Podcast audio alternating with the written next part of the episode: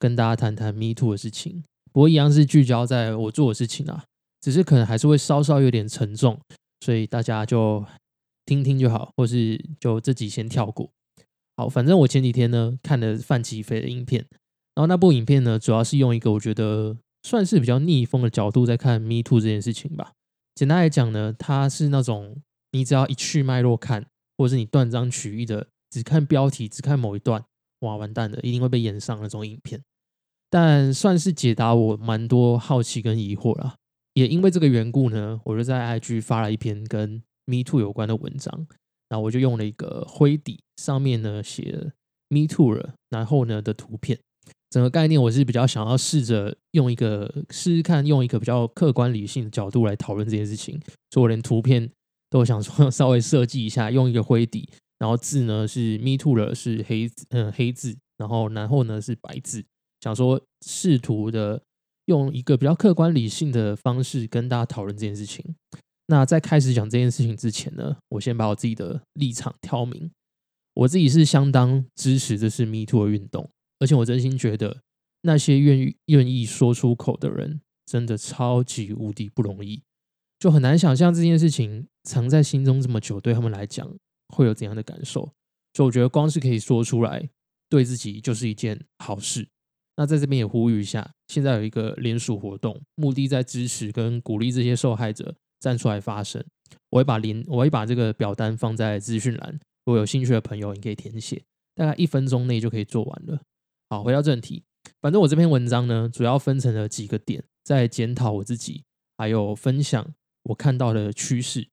主因是因为我觉得我好像也开始有点陷入那个见猎欣喜的情绪，我每天都。会很期待说，哎，是不是有新的大咖会被爆料？然后等着要看人家道歉啊，然后看那种死不道歉，就觉得哇，你完蛋，你完蛋的。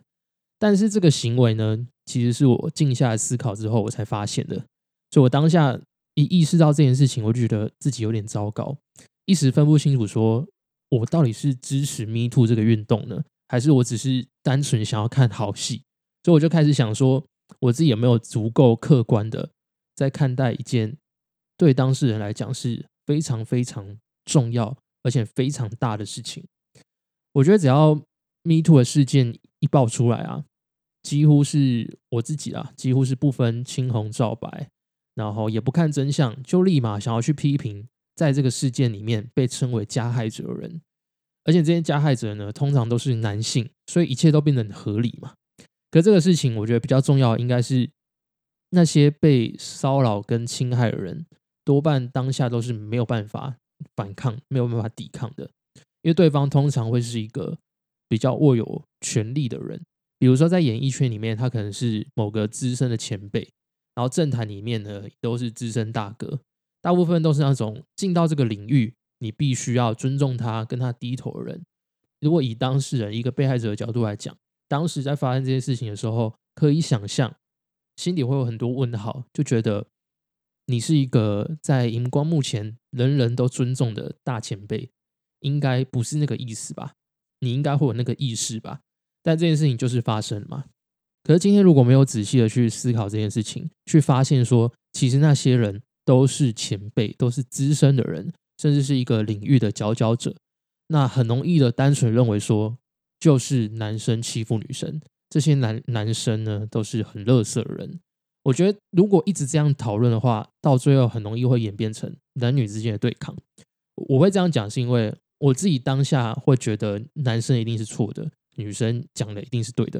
因为大部分只要有人愿意出来讲，我全部都相信。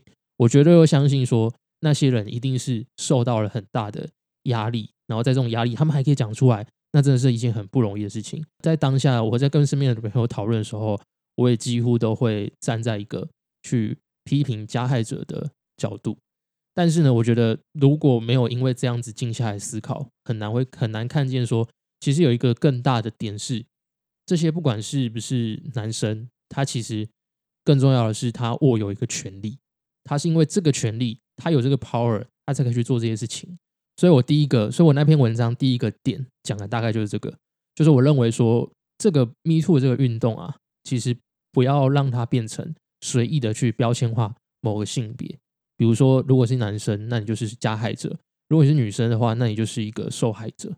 因为就我自己听过或是真正接触到的事情里面，有很多例子也都是男生就是本身就是受害者啊，并没有局限在某一个性别里面。更不用说，其实现在性别是多元的嘛，不是只有男生，不是只有女生。所以有很多的情况下，也许是男生对男生，也许是女生对男生，我觉得都有可能啊，或是女生对女生，这些全部都有可能。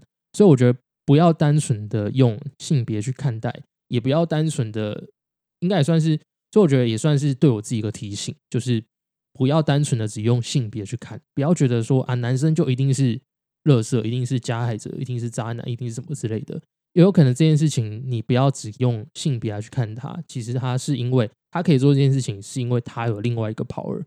好，那第二个点呢，主要我是好奇，到底做这些肮脏事情的人，他们的可恶应该要受到怎么样子的惩罚？讲这个比较容易被骂，但我觉得所有的伤害本来就很难被量化嘛。你说今天一个被窃盗的人，跟另外一个可能被打伤的人。他们受到的那个心理的反应，应该有哪一个比较高吗？比较高尚吗？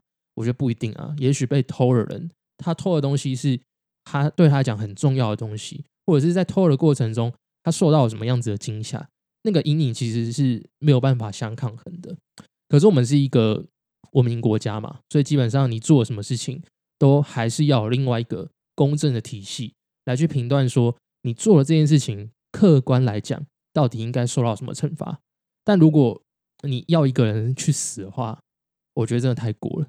我觉得我可以认同说，功过这是不能相抵的。不是因为你今天做了多少好事，然后所以大家就可以忽略你做的那些坏事、肮脏事。而且我也觉得这件事情其实没有办法弥补，也不用想着弥补。就我的想象来讲，一个伤害造成到最后，很多都是要回到自己跟自己的关系。我觉得任何的伤有很大的一关都是自己没有有没有办法过去。当然我自己不是受害者，所以我现在可以讲的好像云淡风轻。可是我的意思是，应该要回到客观看待，最终的目的我们都是不希望这件事情发生嘛。好，那再来第三个点，我觉得即便是 Me Too，确实还是要讲证据。哎，这个也是容易被骂。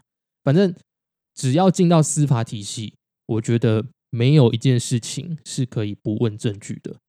当然，我知道说性骚扰这件事情其实很主观，它很吃个人主观的感受。今天模拟一下，有也许你觉得是骚扰，也许对某些人来讲不是骚扰。但这也是为什么 Me Too 要仰赖的是一群人出来讲，才有办法说明这个犯罪的人他其实真的是用了他的权势在做一些不好的行为。所以面对证据这件事情，我真的觉得不要太死脑筋啊。一堆人都在想说啊，你要靠证据讲话。我觉得所谓的证据不一定是影片或录音，影片跟录音充其量只是效力更强而已。但今天如果有不止一个人跳出来，然后他们的论述都是合理的，那这就是一个很好的证据啊。可是当然，所谓的证据，你还最后还是要交给法律专业他们去判断，说这个东西可不可以拿来当证据。总之，我要讲的是，所有进到司法体系的事情。没有一个是不谈证据的，所以即便这样的事情让人很难受，而且也觉得很过分、很生气，可是你要让人受到惩罚，就一定还是要有相对的证据。我们绝对都相信说，愿意出来讲人，他们讲的每一句都是实话。就像我前面讲的，我们我相信每一个愿意出来讲人，因为他们要扛着这样的压力，绝对不简单。可是如果今天出来讲的是一个匿名的人，然后呢，他只是想要透过这个风潮来毁掉一个人，有没有可能？有没有可能有人是这样子？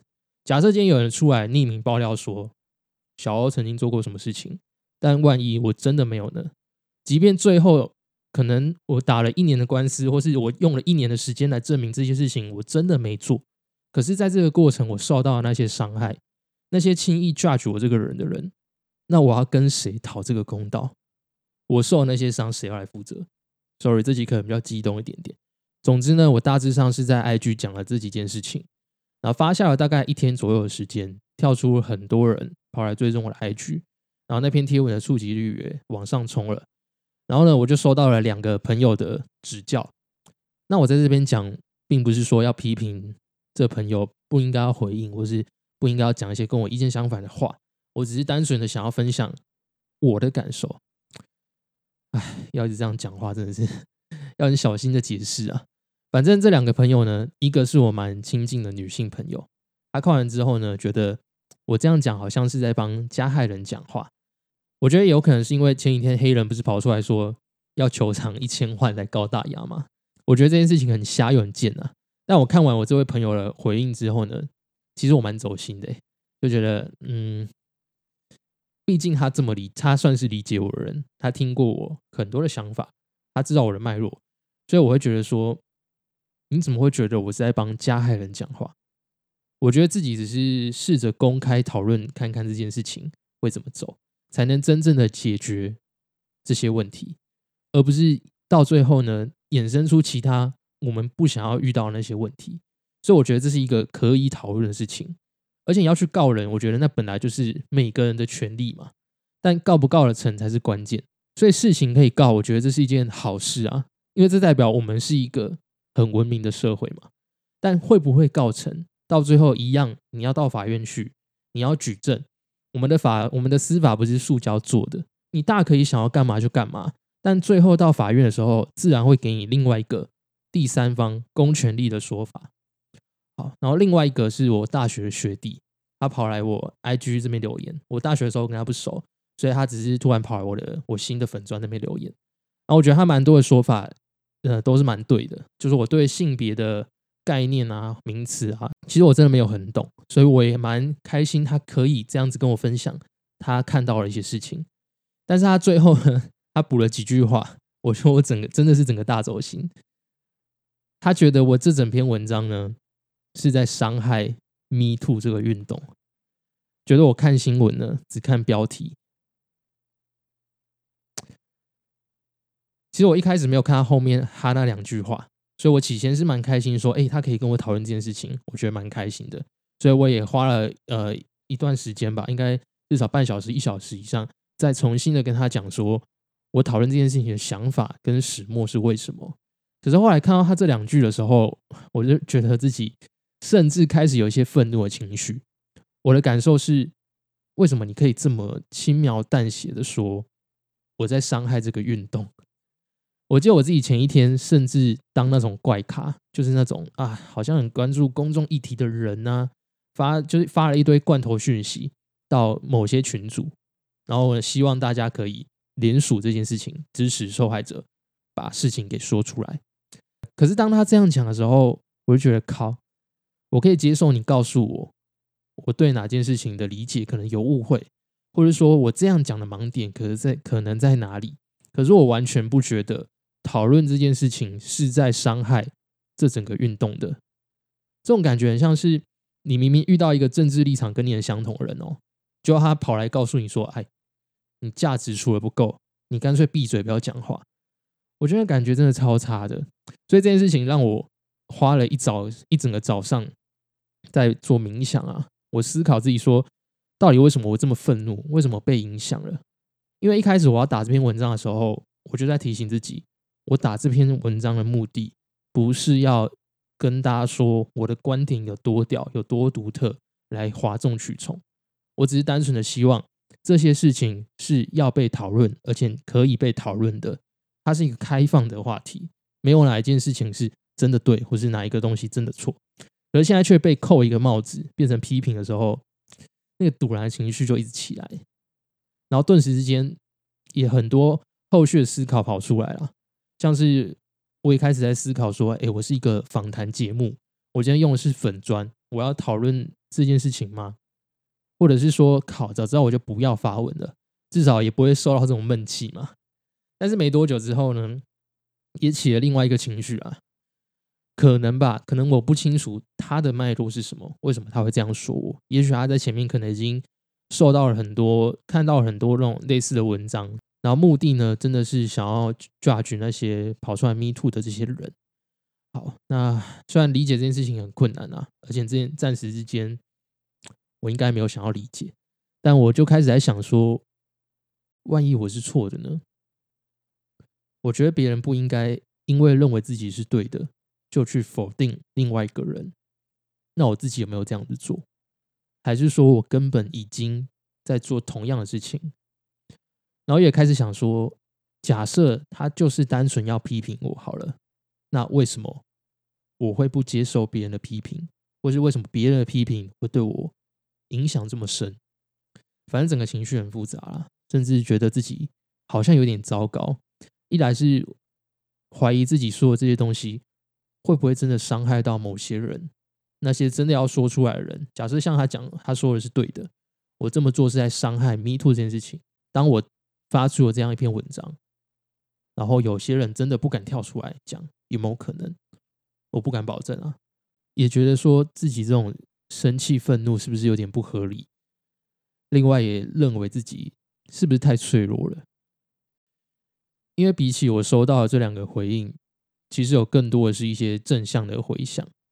我因为发了这篇文章，多了大概三四十个 follower，但同时我也希望这些人。